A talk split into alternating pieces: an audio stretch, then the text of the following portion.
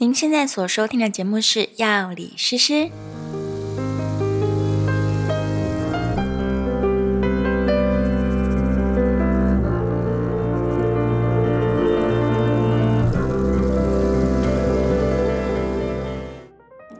Hello，大家好，我是诗诗。正在收听这一集节目的你，今天心情好吗？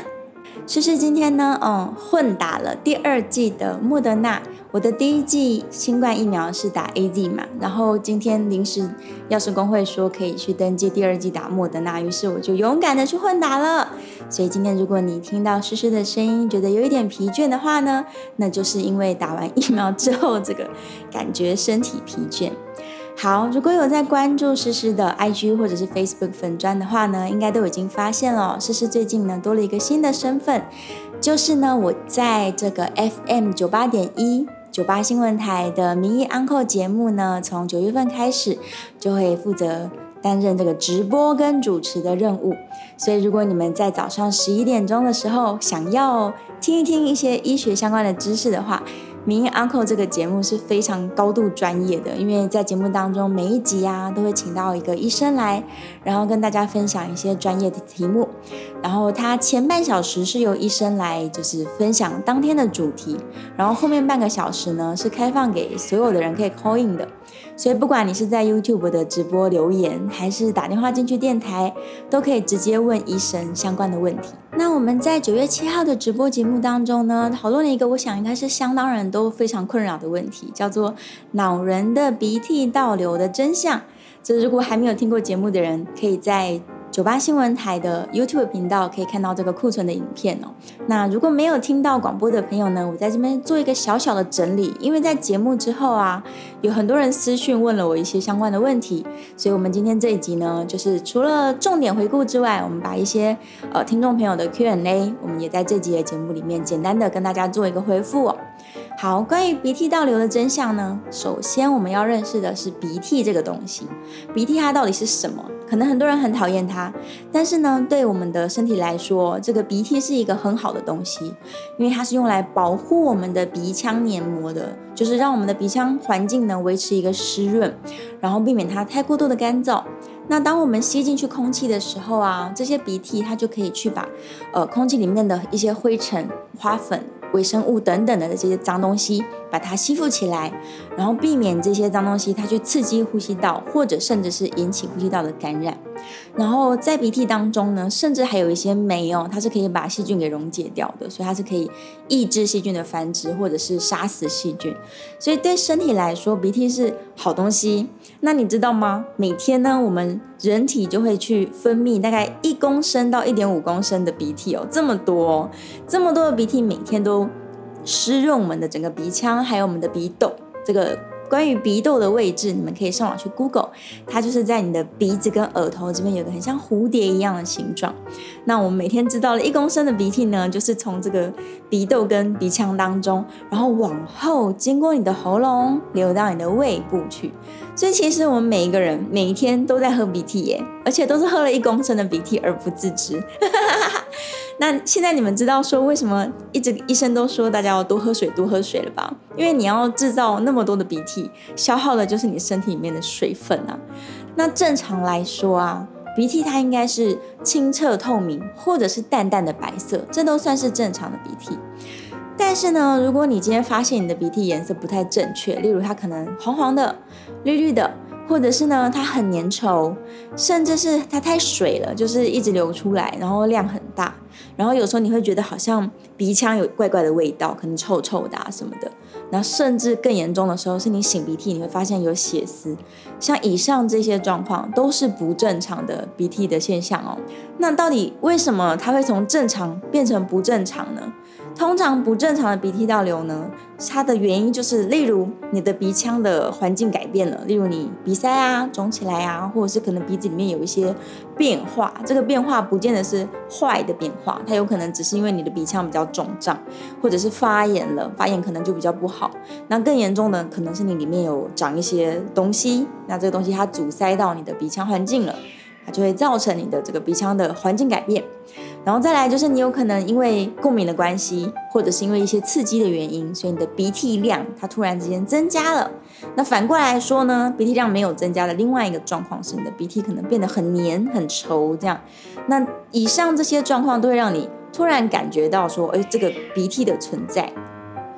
然后最常因为鼻涕倒流引起的一些不舒服的状况，大概就是例如咳嗽啊，然后你会觉得喉咙好像一直都有异物感，觉得喉咙卡卡的，喉咙有黏黏的东西。那有的人是他起床的时候他会咳出一大口痰来，然后有些人是呢在睡觉的期间他就一直觉得受到干扰，甚至会咳嗽醒过来这样。例如像我今天刚打完疫苗，我就觉得特别口渴，然后喉咙的后面呢也觉得不是很舒服，讲话就会受到干扰。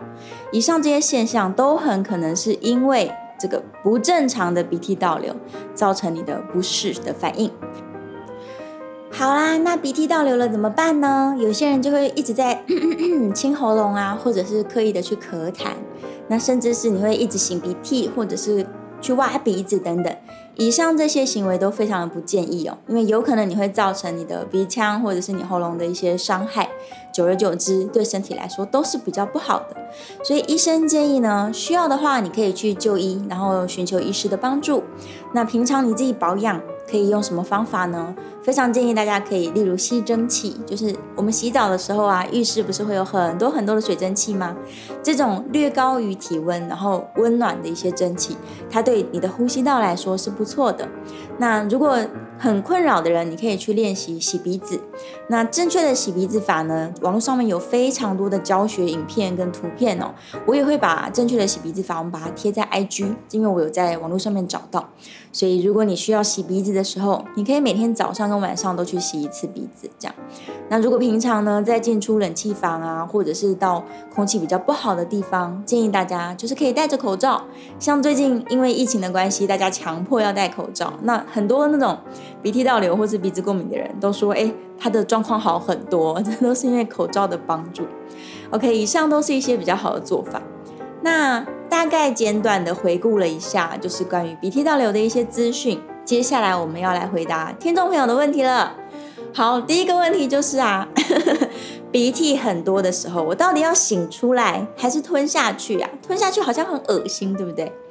好，这一题的答案呢，第一个是，呃，建议是擤鼻涕，但是不要太用力的擤，就是你轻轻的在能够擤出来的程度之下擤出来。真的擤不出来，就可以像刚刚我们说的，是去洗鼻子，就是用那个生理食盐水等张或是略高张的这个食盐水，它去洗你的鼻子。但是记得是要干净的水，不是用自来水。没关系，详细的洗鼻子的方法，今天我们节目就不先不说。那大家可以在我的 IG 看到图片，这会比较清楚。好，主要就是因为其实我们要去保护你的鼻腔哦。如果你擤鼻子太用力，或者是太频繁，你就会造成呢鼻腔的内外可能会去受伤，会摩擦过度，然后这个很高压的空气，它其实是一个严重的伤害。那有些人甚至鼻涕擤一擤就引发中耳炎，这都非常的不好。那你说吞下去可以吗？其实是可以的。就像我们今天一开始讲的，每一天你都喝了一公升多的鼻涕啊。那现在如果鼻涕很多，你把它就是吸进去吞到肚子里面去，其实是没有关系，因为我们的胃酸。理论上是可以杀死这些细菌的，理论上啦。那如果是病毒的话就没有办法，它还是会就是感染人体，但是没有关系，所以醒出来也好，吞下去也罢，都记得是轻轻的，不要过度用力去欺负你的鼻腔，好不好？好，接下来第二题，鼻屎可不可以吃？OK，鼻屎的确也是鼻涕的衍生物，因为我们刚刚说嘛。鼻涕它本来就是来保持我们鼻腔黏膜的湿润，然后去吸附这些外面来的灰尘啊、脏空气、脏东西等等的。那鼻涕吸了这些灰尘之后，再经过空气把它吹干，它就变成了鼻屎。那鼻屎这个东西到底是可不可以去吃啊，还是要不要把它挖出来啊？来分两个问题，我们来讨论。第一个，鼻屎可以吃吗？国外其实之前有报道说，吃鼻屎可以增加免疫力，原因就是因为鼻屎很脏嘛，鼻屎里面有各式各样的脏东西。那这个研究是说啦，如果你刻意去吃一些脏东西的话，你是可以去刺激身体的免疫反应，就好像你打疫苗一样这样。OK，但是我觉得病从口入，所以我没有建议大家去吃鼻屎。而且其实关于鼻屎的研究，老实说真的不多。然后正面的意见有，反面的意见也有，但是都很少量。所以站在我个人的观点呢，我觉得还是不要吃鼻屎好了。因为就算你自己不介意，旁边的人看到也是觉得蛮恐怖的。这是观点的问题。好，那另外一个问题就是，好，不然不吃鼻屎，那我要不要挖啊？我要不要就是常常去挖鼻孔什么？那鼻孔会不会被我越挖越大？这样。好，我们要先知道你的手其实蛮不干净的哦。我们因为疫情的关系，大家终于学会了说。要把手洗干净，而且要洗很久。洗多久呢？两首生日快乐歌这么久，所以你要把这个指甲缝啊，到处都洗干净。一样的，如果你要挖鼻孔之前，因为你鼻腔都有黏膜，你手上的细菌会透过黏膜去。做感染的，所以第一个手一定要洗干净，然后再来呢，你挖的时候你要轻轻温柔的挖。那我们其实是比较建议大家在洗澡的时候啦，因为有水蒸气嘛，然后你可以让你的鼻屎比较软化，然后你再轻轻的把它挖挖一挖，然后擤一点鼻涕出来，这样是最温和的挖鼻孔的方法。那如果你平常就觉得我鼻子很痒啊，我随时都想要挖啊，那你就挖吧，但是请记得手要洗干净再挖，然后要温柔一点，不要虐待它。那鼻孔到底会不会越挖越大呢？哎，理论上是不会啦。我们的鼻孔应该是天生的，就是你本来就那么大，所以不是被你挖大的，是原本就是这个尺寸。那鼻孔很小的人，你怎么挖，它可能也是大不起来。这样好，所以不用担心。原则上建议大家是没事不要挖鼻孔啦，就是洗澡的时候就把它洗干净就可以了。好，来到最后一个问题喽。有一些人他其实已经呃鼻子。不舒服很多年了，然后他们也有在使用抗组织胺，所以我就被问到啦。如果我一直都有在吃抗组织胺，但是因为有一些不舒服的副作用，例如口干舌燥啊，然后有的人会很想睡觉啊等等的，然后他就问说，我如果这样一直长期的吃抗组织胺，会不会副作用很多啊？会不会吃久了有抗药性啊？好，这个问题比较复杂，我稍微深入一点解释什么叫做抗组织胺。首先你要知道什么是组织胺。简单来说呢，我们身体在接触到过敏源的时候，我们就会释放出组织胺来。然后这个组织胺呢，它就像一把钥匙一样，它会去找它的钥匙孔，叫做接受器受体。那组织胺跟受体结合之后，它就会产生过敏反应。那这些过敏反应发生在各式各样不一样的地方，就会引发皮肤痒啊、眼睛痒啊、打喷嚏啊。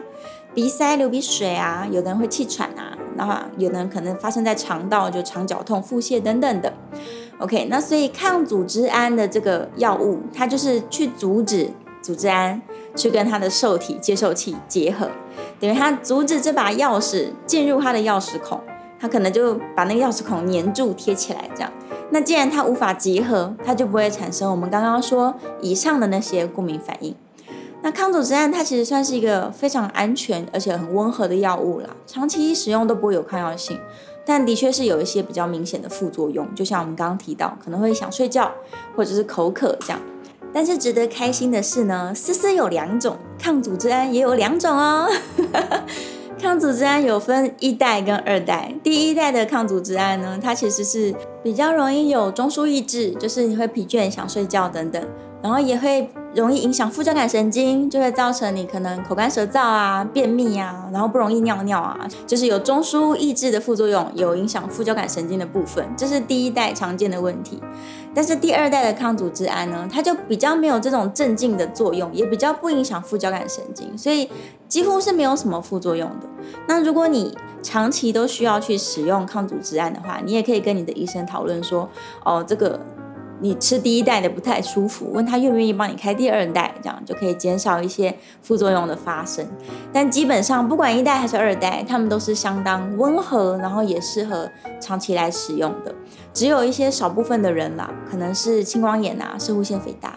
或者是我们刚刚说那个不容易排尿嘛，所以尿道本来就有阻塞的人，他可能就非常不适合用第一代。但如果你是例如呢，你不容易睡觉的人，然后你刚好又有鼻涕倒流的现象，那你可以在睡觉前使用第一代的抗组织胺啊，你就会很好睡觉。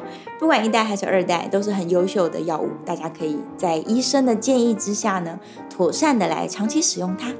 好啦，以上就简单的回复了一些呢，在节目之后啊，我收到的一些听众的回馈，我们的 Q&A。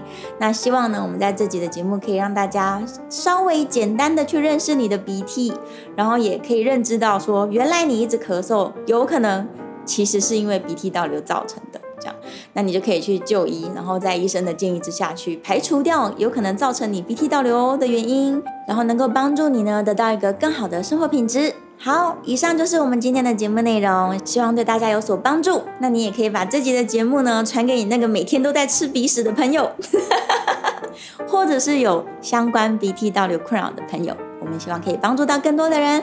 好，别忘了呢，可以到诗诗的 IG 以及我们的 Facebook 粉专去留言，把你更多的问题回馈给我，我是非常乐意回答大家的。谢谢你今天的聆听，我们下一次节目见喽，拜拜。